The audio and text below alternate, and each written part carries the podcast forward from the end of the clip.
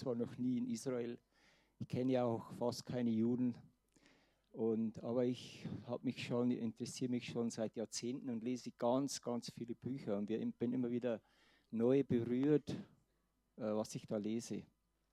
Und dieses Israel-Gebet, dieses Gebet für Frieden, für den Frieden Jerusalems, das wurde 2004 äh, ins Leben gerufen.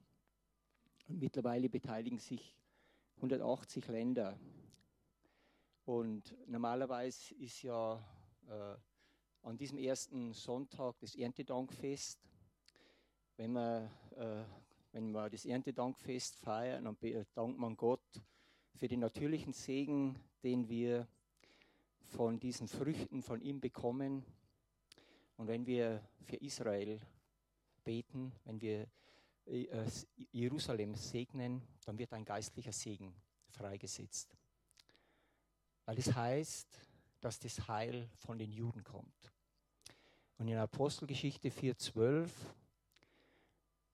da steht, und in keinem anderen ist das Heil, auch ist kein anderer Name den Menschen unter dem Himmel gegeben.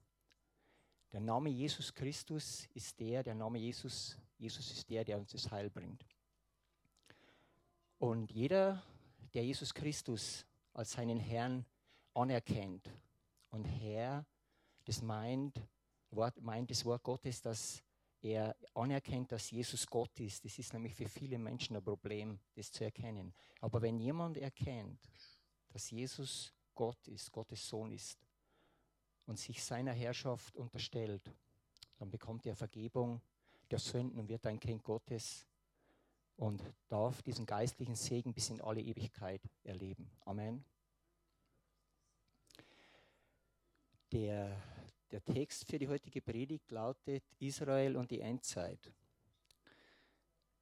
In der Bibel wird für die Endzeit werden verschiedene Begriffe verwendet. Der Hesekiel schreibt zum Beispiel am Ende der Jahre. Joel schreibt in jenen Tagen und zu jener Zeit. Hosea schreibt am Ende der Tage.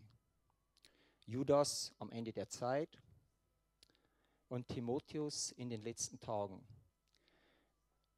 Und wenn man den Begriff Endzeit hört, dann verstehen wir, dass die Welt untergeht. Und die Welt wird einmal untergehen, das schreibt Petrus. Petrus schreibt, dass diese Welt, diese sichtbare Welt, die wir hier sehen, alles, was sichtbar ist, wird mit einem großen Krachen, mit Feuer zergehen. Also die ganze Schöpfung, alles Sichtbare, alles, was du mit Händen berühren, mit Augen sehen kannst, es wird sich auflösen. Und dann kommt ein neuer Himmel und eine neue Erde und dort wohnt Gerechtigkeit und dort leben die, die Jesus Christus als ihren Herrn anerkannt haben.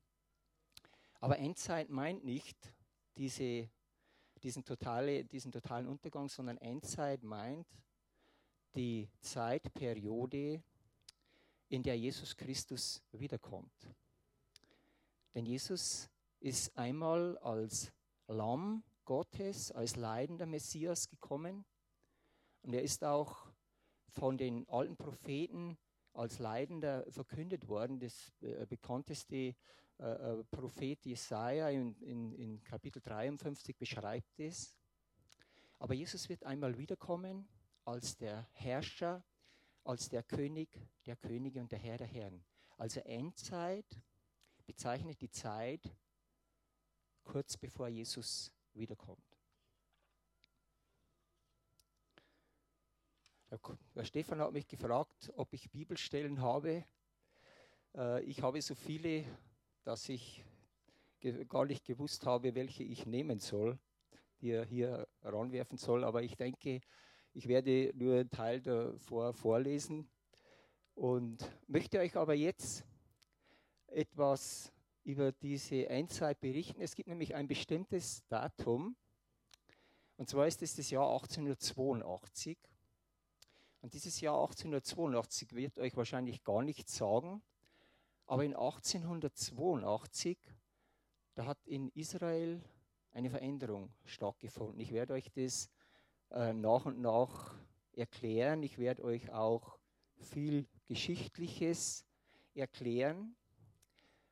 Und ich möchte äh, mit einer Weissagung von Mose beginnen, die Mose 1566 gehabt hat. Ihr könnt die Augen schließen bei dieser äh, Bibelstelle. Ich weiß, wenn man die Augen geschlossen hat, dann kann man das, was gesprochen wird, besser vernehmen. Und das ist eine Bibelstelle im 5. Mose 28, 64 bis 67. Denn der Herr wird dich zerstreuen unter alle Völker, von einem Ende der Erde bis ans andere. Und du wirst dort anderen Göttern dienen, die du nicht kennst, noch deine Väter, Holz und Steinen. Dazu wirst du unter jenen Völkern keine Ruhe haben, und deine Füße werden keine Ruhe stattfinden. Denn der Herr wird dir dort ein bebendes Herz und erlöschende Augen und eine verzagende Seele. Und dein Leben wird immer da in Gefahr schweben. Nacht und Tag wirst du dich fürchten und deines Lebens nicht sicher sein. Morgens wirst du sagen, ach, dass es Abend wäre. Und abends wirst du sagen, ach, dass es morgen wäre. Vor Furcht deines Herzens, die dich schrecken wird, und vor dem, was du mit deinen Augen sehen wirst. Und das ist eine gewaltige Aussage, die äh, Mose da gemacht hat. Und Mose war ein außergewöhnlicher Mensch. Es heißt, dass Mose der demütigste Mensch auf Erden war. Und Mose lebte in einer ganz tiefen, innigen Beziehung zu Gott. Das heißt, dass er in der Stiftshütte von Angesicht zu Angesicht mit Gott redete. Und Mose war ein Prophet. Und ich bin mir sicher, dass Gott Mose einen Blick in die Grauen der Konzentrationslager der Nazis gezeigt hatte. Er hat ihm den ganzen Leidensweg von der Zerstreuung gezeigt, aber speziell hat er ihn auch in dieses Grauen hineinschauen lassen. Und das war 3500 Jahre später, nach dieser Weissagung, die Mose damals gemacht hatte. Ich habe mal ein Buch gelesen, von einem gewissen Viktor Frankl. Ich weiß nicht, ob euch der Name ein Begriff ist. Das ist ein jüdischer äh, Psychiater, der mit seiner ganzen Familie ins KZ gekommen ist. Und alle Familienangehörigen sind gestorben. Nur er hat als einziger überlebt. Und er hat in diesem Buch das Alltagsleben in einem KZ beschrieben.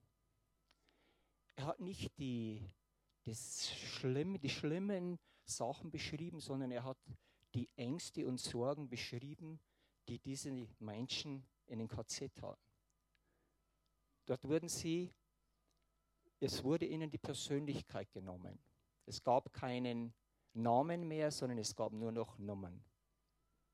Und das Schlimmste war, hat er erzählt, es sind immer wieder Listen gekommen und auf diesen Listen standen Nummern. Und in den meisten Fällen bedeutete das, dass die Menschen in den Gasöfen landeten. Jeder hat versucht, nicht krank zu werden, denn wenn du krank geworden bist, dann war die Möglichkeit groß, dass du auf dieser Liste gelandet bist. Und als ich diese Bibelstelle gelesen hatte, dann ist mir als erstes, als allererstes, ist mir eine, eine Geschichte eingefallen, die er erzählt hat, die er im Konzentrationslager erlebt hat. Eine ganz einfache, banale. Aber wisst ihr, manchmal ist es so, du liest ein Buch oder du hörst eine Predigt und alles verschwindet wieder aus deinen Gedanken. Aber eine Situation, eine Stelle bleibt hängen. Das ist manchmal komisch. Und da hat er erzählt, dass er, sie waren in einem Schlafraum, die ganzen Gefangenen, und da hat ein Mann einen schlimmen Albtraum bekommen. Und er ist aufgewacht, weil er das gehört und gesehen hat. Und dann wollte er, ist er zu diesem Mann hingegangen und wollte diesen Mann aufwecken. Und dann hat er, als er dort hingegangen ist, hat er zu überlegen begonnen. Und dann hat er gesagt, er hat ihn nicht aufgeweckt. Und wisst ihr warum?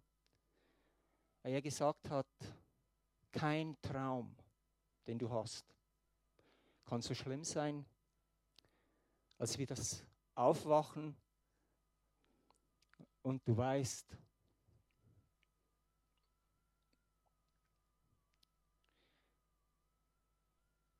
dass du in einem Konzentrationslager bist.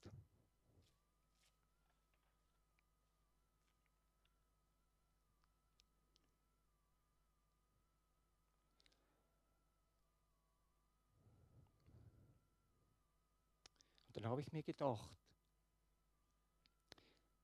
wie ich vorhin schon gesagt habe, dass Gott Mose einen Blick in die Zukunft gegeben hat. Mose ist der Verfasser der ersten fünf Bücher der Bibel. Mose hat den Beginn der, des Universums beschrieben. Mose hat die Sintflut beschrieben. Mose hat beschrieben die Völkertafel von den Söhnen Noahs, von Ham, Sem und Japhet. Und vor kurzem habe ich gelesen in der Schweiz, da gibt es einen Test. Es gibt einen bestimmten Y-Abschnitt in deiner Erbinformation von Männern, die an die Söhne weitergegeben werden. In der Schweiz hat man da, gibt es einen Test, den man bezahlen muss und dann kann man feststellen, aufgrund von dem Y-Abschnitt über die Vaterlinie, also über deinen Vater, über deinen Großvater, immer väterlicherseits über deinen Urgroßvater, bis 3000 Jahre zurück. Da kann man feststellen, ob deine Vorfahren Schweizer waren, ob sie Deutsche waren, ob sie Wikinger waren, Juden oder Bayou waren. Und das ist mir so bewusst geworden, weil Mose Dinge niedergeschrieben hatte, die er gar nicht wissen konnte. Wenn man nicht glaubt, dass das Wort Gottes von Gott inspiriert ist, dann wird alles Studieren sinnlos sein.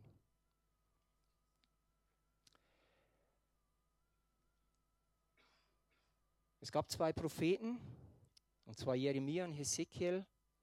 Die hatten 600 Jahre vor Christus, beide unabhängig, eine Prophetie und Jeremia 31,10. Jeremia sagt: Höret, ihr Völker, des Herrn Wort und verkündet fern auf den Inseln und sprecht: Der Israel zerstreut hat, wird es wieder sammeln.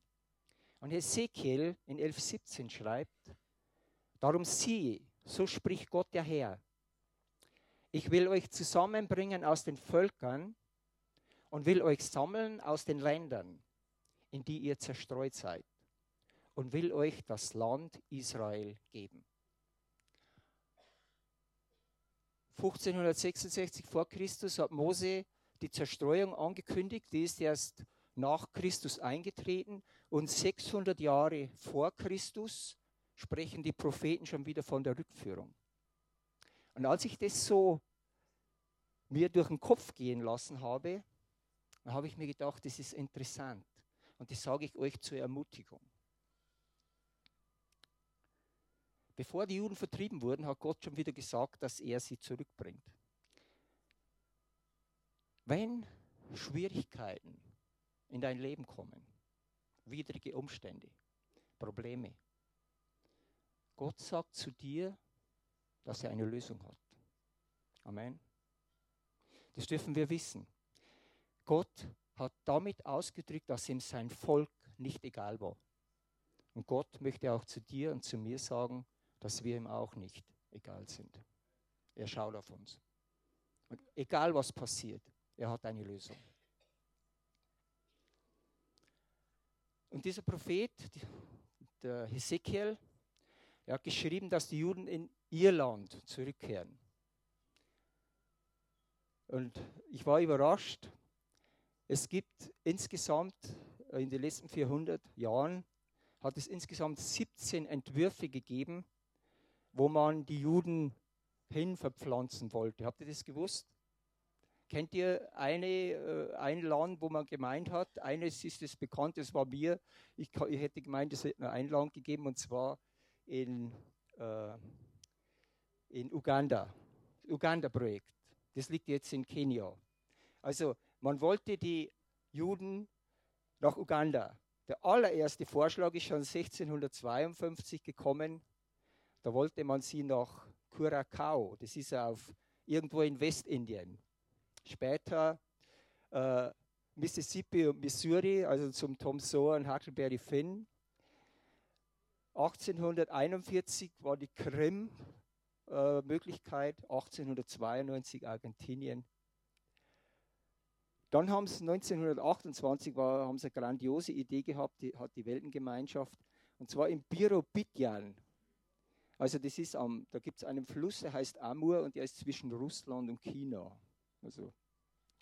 Und die letzte Möglichkeit war 1946, man hat überlegt und ist dann zu dem Schluss gekommen, also man bringt sie nach Vietnam. Aber wisst ihr, Gott hat nicht gesagt Mississippi, Missouri, Gott hat nicht Krim gesagt und Gott hat nicht Vietnam gesagt, sondern Gott hat gesagt, ich bringe euch in euer Land zurück. Und euer Land ist das Land Israel. Ich werde dann ein bisschen erklären, weil das nennt man, hat, hat man ja dann Palästina, Palästina genannt. Aber ich möchte euch jetzt ein bisschen mitnehmen in diese Geschichte des Volkes.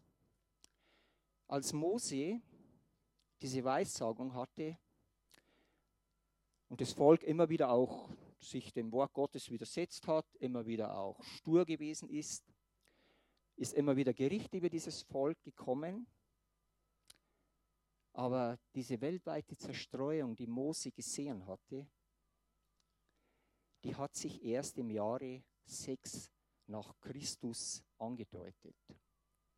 Und zwar im Jahre 6 nach Christus ist Israel von den Römern unterworfen worden. Und die Römer haben Israel zu einer römischen Provinz gemacht. 66 nach Christus ist dann, zwischendrin ist Jesus gekreuzigt worden. Jesus ist von einem Großteil der Juden auch nicht angenommen worden. Aber 66 nach Christus begann eine jüdische Rebellion gegen die römische Herrschaft. Und diese Rebellion hatte ihren Höhepunkt in der zweiten Zerstörung Jerusalems im Jahre 70 nach Christus. Der prachtvolle Tempel, der von Herodes restauriert wurde, und das hat 46 Jahre gedauert. Dieser prachtvolle Tempel ist vollständig zerstört worden. Und Jesus hat gesprochen, dass kein Stein auf dem anderen bleibt. Und wenn man das so hört, wenn er sagt, kein Stein auf dem anderen, dann meint man, naja, er beschreibt hier dass dieser Tempel zerstört wird. Aber es war tatsächlich so, dass kein Stein auf dem anderen blieb, weil nämlich diese Steine waren teilweise mit Gold gefüllt. Und zerschmolzenes Gold ist in die Fugen, zwischen die Steinfugen hineingelaufen. Und dann haben die Römer diese Steine alle auseinandergebrochen und alle auch die Fundamente herausgerissen und jeden einzelnen Stein untersucht. Das ist irgendwo gigantisch. Jesus hat es prophezeit und es ist tatsächlich so eingetreten. Und äh, die Klagemauer, die war kein Teil des Tempels, sondern das war ein äh, extra äh, äh, äh, äh Gebäude, also extra Mauer. Und in diesem Krieg, in dieser, wo Jerusalem erobert wurde, und, und zum Großteil zerstört wurde, sind 1,1 Millionen durch Hunger und durch das Schwert gestorben. Und Jesus hat es vorausgesagt. Er hat gesagt, Jerusalem, Jerusalem, die du tötest, die Propheten und steinigst sie, die zu dir gesandt sind. Wie oft habe ich deine Kinder versammeln wollen, wie eine Henne ihre Küken versammelt unter ihre Flügel. Und ihr habt nicht gewollt. Sieh, euer Haus soll euch wüst gelassen werden. Denn ich sage euch, ihr werdet mich von jetzt an nicht sehen, bis ihr sprecht, gelobt sei der da kommt im Namen des Herrn. Im Jahre 130 nach Christus gaben die Römer Jerusalem einen neuen Namen, und zwar Aelio Capitalino. Aelia Capitalino. Dieser Name war nach Kaiser Hadrian und dem Gott Jupiter benannt. Und dann haben sie dort genau an der Stelle des jüdischen Tempels einen Jupiter-Tempel gebaut. Und das ist interessant, weil die Moslems haben dann auch genau an dieser Stelle einen Tempel errichtet. Also dieses Gebiet ist also ein sehr interessantes Gebiet, ein heiß umkämpftes Gebiet. Und für die Juden war diese Schändung etwas Schreckliches. Und sie haben nochmals zu den Waffen gegriffen. Und wieder brauchte die römische Armee dreieinhalb Jahre, bis sie diese Revolte niederschlugen. Und dann im Ende dieses Krieges im Jahr 135 hat sich das erfüllt von dem, was Mose im Jahre 1566 vor Christus gesehen hat. Die Juden wurden vollständig aus Jerusalem und seiner Umgebung verbannt. Jerusalem war nicht mehr die Hauptstadt, weil ja keine Juden mehr drin waren. Und das Volk Gottes ist in alle Welt zerstreut worden.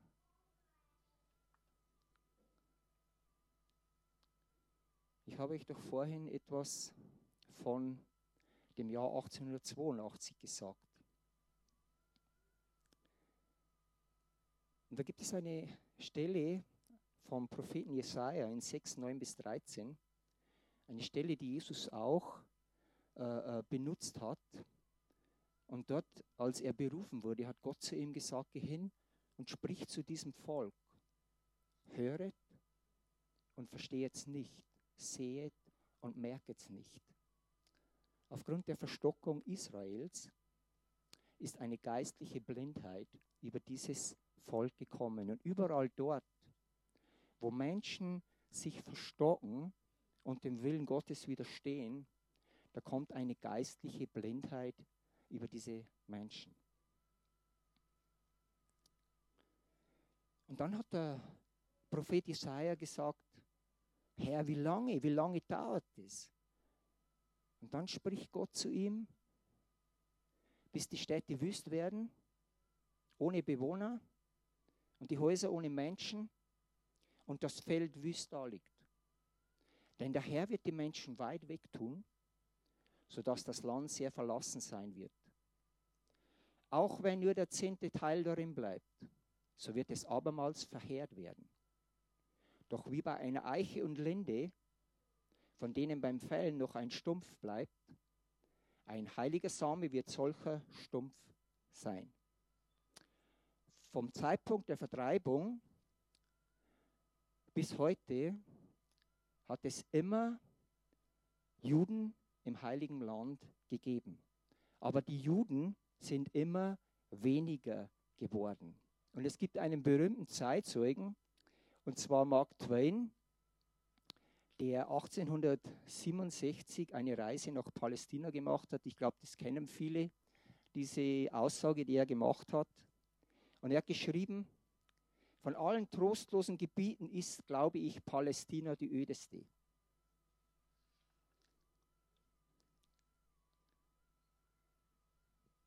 Es ist ein trostloses Land, ohne Hoffnung gebrochen.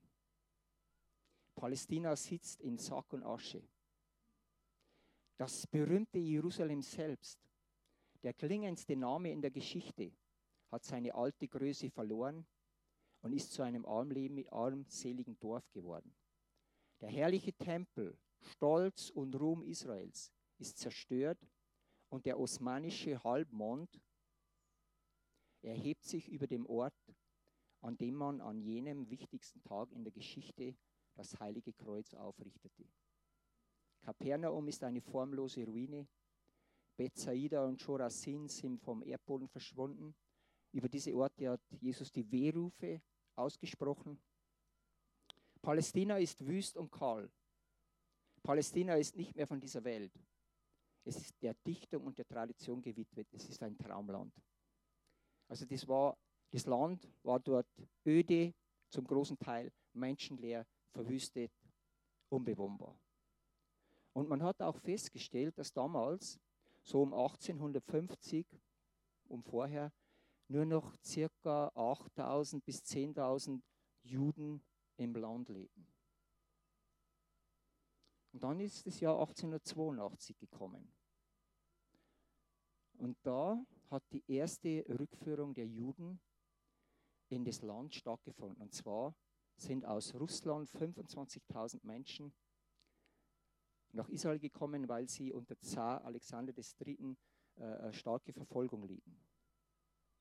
Und ab diesem Jahr hat die Rückführung der Juden stattgefunden. Da ist etwas Natürliches passiert. Menschen sind zurückgekommen. Aber geistlich hat es auch eine Bedeutung gehabt und das hat der Prophet Jesaja damals schon erkannt. Im ersten Jahrhundert nach Christus haben sich circa, man schätzt, bis 100.000 Juden zu Jesus bekehrt. Als die Juden dann in die Welt zerstreut wurden, hatten sich fast keine Juden mehr zu Jesus bekehrt. Auch als Luther erkannt hatte, dass der Mensch nur durch Gnade errettet wird und er äh, glaubte dann, dass er mit dieser frohen Botschaft auch die Juden erreichen kann, hat er festgestellt, dass die Juden auf ihn nicht reagiert haben. Und er hat dann am Ende seines Lebens Schmähschriften über die Juden verfasst. Aber diese geistliche Blindheit hat dann mit diesem Jahr 1882 aufgehört. In dieser Zeit haben Hunderttausende von Menschen, von Juden, zum Messias gefunden und man nennt diese Juden messianische Juden. Und in Amerika ist die Zahl der messianischen Juden in den vergangenen Jahrzehnten auf 250.000 angestiegen.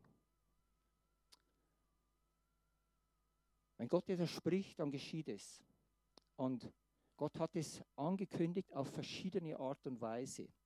Er hat geschrieben in Jeremia 16,16, 16, sieh, ich will viele Fischer aussenden, spricht der Herr, die sollen sie fischen.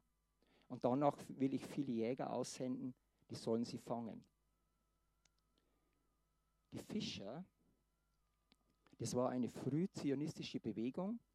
Das hat sich da um äh, Industrielle und Fabrikanten gehandelt, die schon im Jahre 1700 so und so und Anfang des 18. Jahrhunderts begonnen haben, in Israel Fabriken zu bauen, also hauptsächlich im 18. Jahrhundert. Und sie wollten äh, äh, diese Leute, Juden, wieder überreden, ins Land zurückzukommen. Aber da ist nichts geschehen. Die Juden haben auch dieses Angebot nicht ange angenommen. Später, als dann die Nazis an die Macht gekommen sind, sind allein 250.000 Juden von Deutschland nach Israel zurückgekehrt. Und England hat zu dieser Zeit eine sehr üble Rolle gespielt. Und auch vorher schon, das werde ich euch noch erzählen. Und zwar um den muslimischen Terrorismus gegen die äh, Engländer, also einzudämmen, zurückzufahren, haben sie beschlossen, dass nur noch ein bestimmtes Kontingent an Juden in das Land, in das heilige Land hinein darf. Das war damals, als der Krieg begann, in diesen 30er Jahren und auch in den 40er Jahren Anfang. Da war es so, dass jüdische Schiffe, also Schiffe, die mit jüdischen Menschen voll beladen waren, mussten, dürften nicht in die Häfen einreisen, sondern sie mussten wieder zurück. Und kamen wieder in die Hände der Nazis. Ich kann mir überhaupt nicht vorstellen, was das für die Menschen war, die so nah am Heiligen Land waren, an ihrer Rettung waren und dann wieder zurück nach Deutschland mussten. Aber das hat England gemacht. Aber das war nicht das Erste, wo England sich verschuldet hat, sondern wir wissen alle, dass England 1917 mit der Balfour-Erklärung sich verpflichtet hat, dass man den Juden in Palästina eine Heimstatt errichtet. Und Palästina, das Gebiet, das Israel zur Zeit, wie sie vertrieben wurden, das war das Gebiet des heutigen Staates Israel, das war der Gazastreifen, das war Westjordanland und das Jordanien. Und England hat 1921 eine Teilung dieses Landes durchgeführt.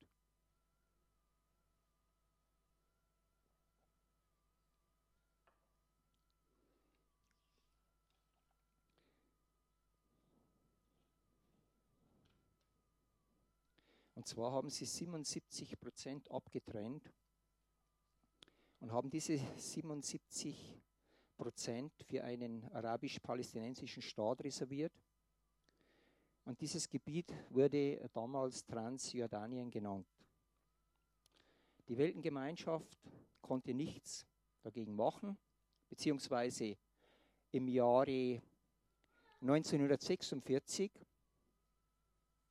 hat dieses Land Transjordanien, Transjordanien sich von, also die Selbstständigkeit erlangt und ist in Jordanien umgeändert worden.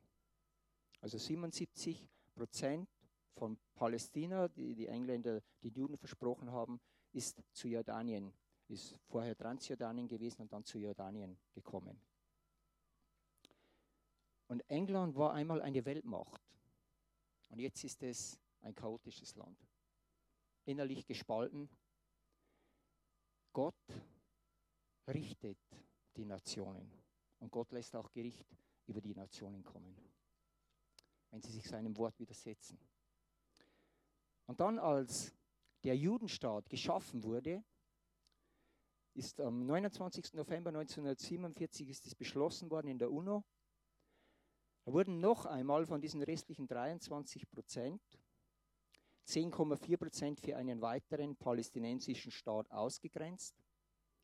Und die Juden haben nur 12,6 Prozent von diesem Land, das ihnen von den Engländern versprochen wurde, bekommen. Die Juden haben diese Entscheidung mit einem weinenden und lachenden Auge akzeptiert. Die Moslems haben ihnen mit Zerstörung und Vernichtung gedroht und dann ist ja auch dieser Krieg gegen die Juden ist ja auch begonnen worden. Und das hat auch der Joel in 4, 1 bis 2, der Prophet, schon angekündigt, vorher, lange vorher. Er hat gesagt, ich will alle Heiden zusammenbringen und will sie ins Tal Joschafat hinabführen und will dort mit ihnen rächen wegen meines Volks und meines Erbteils Israel, weil sie es unter die Heiden zerstreut und mein Land geteilt haben. Und dann ist der 14.05.1948 gekommen. Das ist die Staatsgründung Israel. Israel ist wieder ein Staat gewesen. Wenn ein Volk in einem ihm zugeteilten Land lebt, dann spricht man von einem Staat bzw. von einer Nation. Ihr kennt es mit den Kurden, die werden zwischen Irak, äh, der Türkei und äh, Syrien hin und her geschoben. Das sind ein Volk, die äh, 36 Millionen äh, äh, Menschen sind, aber sie sind keine Nation und kein Staat, weil sie kein ihr zugeteiltes Land haben. Also Israel ist wieder gegründet worden. Dann sind diese Kriege gekommen, wo Israel wieder Land dazu gewonnen hat. Und dann spricht der Prophet Jeremia in 16, 14 bis 15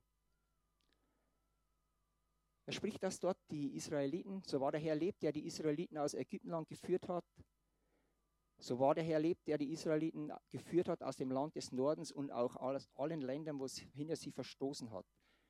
Er spricht von einem Land des Nordens. Also vorher spricht er, darum spricht er sie, es kommt die Zeit, spricht der Herr, dass man nicht mehr sagen wird, so war der Herr lebt, der die Israeliten aus Ägyptenland geführt hat, sondern so war der Herr lebt, der die Israeliten geführt hat aus dem Land des Nordens und aus allen Ländern, wohin er sie verstoßen hatte. Denn ich will sie zurückbringen in das Land, das ich ihren Vätern gegeben habe.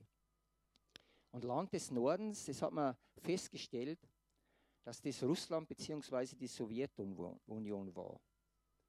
Und aus diesem Land des Nordens sind insgesamt 1,3 Millionen Juden zurückgekommen nach Israel. Die größte Anzahl überhaupt. 1989, als die Sowjetunion auseinandergebrochen ist, sind allein eine Million Juden wieder in, nach Israel zurück.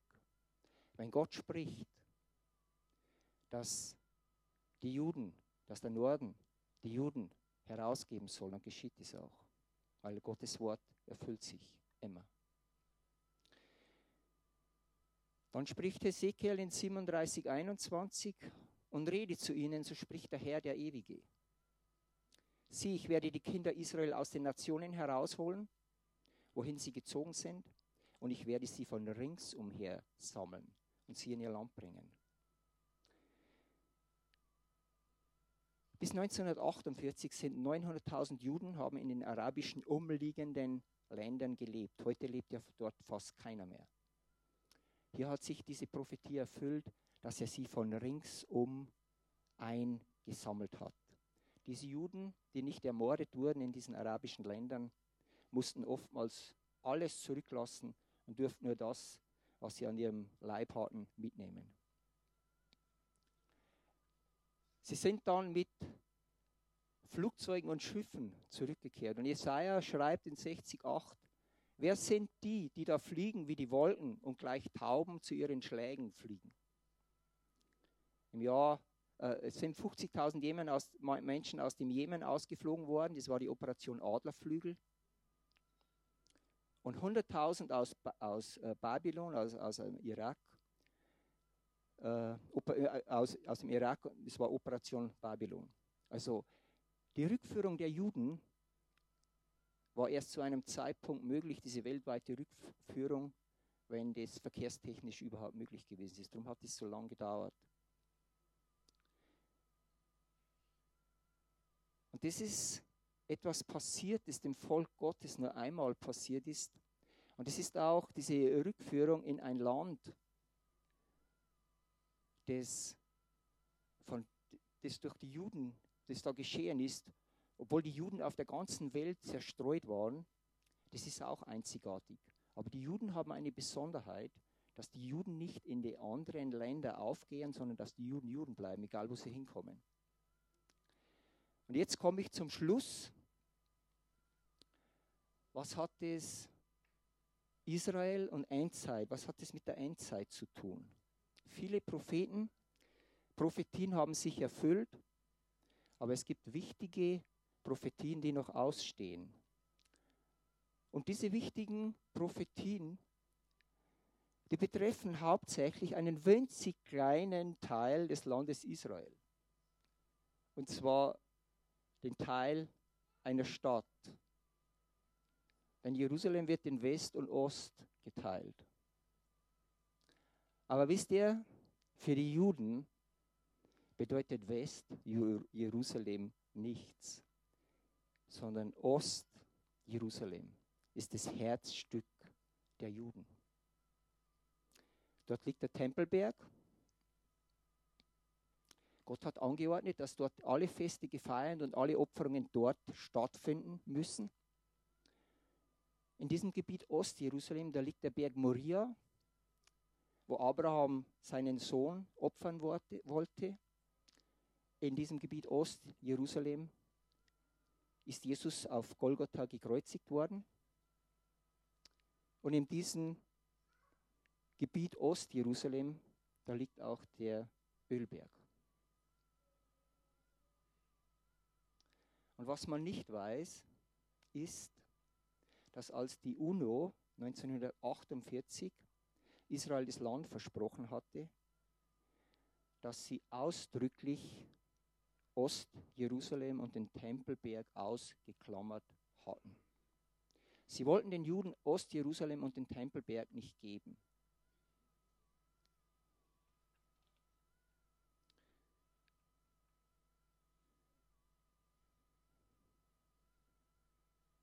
Ich habe vorhin schon gesagt, dass nach der Staatsgründung Jordaniens, die ja dieses Land zu 77 Prozent bekommen haben, ist der Krieg gekommen und Jordanien hat mit seinen Verbündeten Ost-Jerusalem und den Tempelberg erobert und hat dieses Gebiet annektiert, also in sein Gebiet einverleibt. 1967 hat Israel im Sechstageskrieg Ost-Jerusalem und das Westjordanland wieder zurückerobert. Aber beides ist nicht anerkannt worden von der Weltgemeinschaft. Sowohl die Annexion von äh, äh, Jordanien als auch die Rückeroberung Jerusalems. Und jetzt muss man sich fragen, man muss es geistlich sehen. Warum wollte die Weltengemeinschaft Israel irgendwo in der Welt ansiedeln, aber nicht in Israel? Warum wollte die Weltgemeinschaft Israel zwar Westjerusalem geben, aber nicht Ostjerusalem? Und warum sind die Länder, die islamischen Länder ringsumher, nahezu besessen, dass die Juden vernichtet und ins Meer getrieben werden?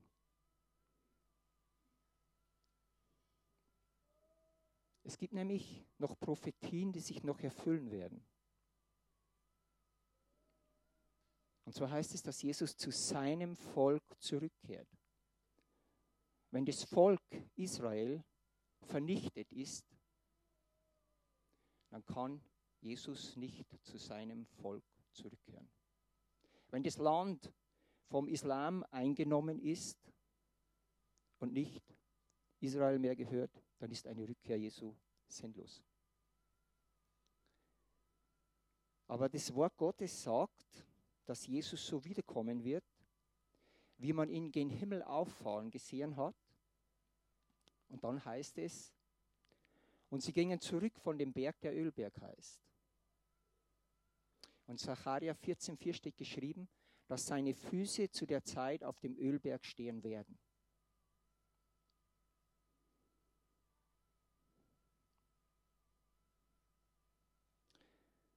Und was ist unsere Aufgabe?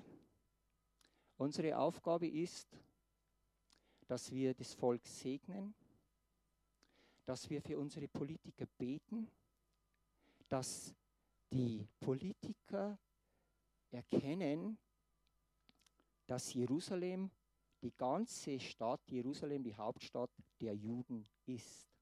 Und dass es keine Zwei-Staaten-Lösung geben darf, wo Ost-Jerusalem abgegrenzt werden darf. Wir beten für Israel, wir beten für die Politiker, wir segnen Israel. Ich weiß, dass manche Menschen hier schon spezielle Israelwerke segnen und ich rufe euch auf und jeden Einzelnen rufe ich auf, dass er das auch macht, dass er sich mit Israel auseinandersetzt, dass er in seinen Gebetszeiten immer wieder diesen Frieden über Jerusalem ausruft und ich verspreche euch eins, das Wort Gottes wird sich in eurem Leben erfüllen. Wenn Jesus sagt, wenn das Wort Gottes sagt, wer Israel segnet, wird gesegnet, dann wird es eintreffen. Aber man darf einen Fehler nicht machen. Man darf nicht schauen, ob es das nächste halbe Jahr passiert und was passiert. Sondern wir machen etwas, weil Gott es sagt. Wenn Gott sagt, wir sollen Israel segnen, dann segnen wir Israel. Und wisst ihr, Israel, Gott kennt den ganzen Lauf der Weltgeschichte. Und Gott kennt auch deine Geschichte. Und Gott weiß, was für jeden Einzelnen am besten ist. Und das wird eintreffen. Und Gott wird nicht nur dich segnen, wenn du dich an das Wort Gottes hältst. Ich habe oftmals den Eindruck, wenn ich das hier so sage, dass ihr das hört und dass ihr dann abnickt und dass ihr äh, morgen wieder genauso euer Leben weiterlebt wie vorher. Ich habe den Eindruck, dass das so ist. Ich glaube oftmals, dass ihr das nicht so ernst nehmt, was Gott da sagt, aber ich möchte euch das ans Herz legen. Wer Israel segnet, wird gesegnet. Es ist für euch. Es ist eine Möglichkeit, wie ihr Segen empfangen könnt. Aber ich habe vorhin schon einmal äh, letztes Mal gepredigt, du sollst nicht auf den Segen schauen. Das ist verkehrt. Du sollst nicht auf das schauen, ob das eintrifft und sagen dann nach zwei Jahren, ja, es ist nichts passiert, sondern du sollst es machen. Du sollst das machen, was Gott sagt. Und ich verspreche euch, Gott wird euch segnen. Aber er wird nicht nur euch segnen, sondern er wird eure Kinder und eure Kindeskinder und darüber hinaus Segen euch segnen. Was heißt Maranatha? Amen. Und das glauben wir. Okay? Dankeschön.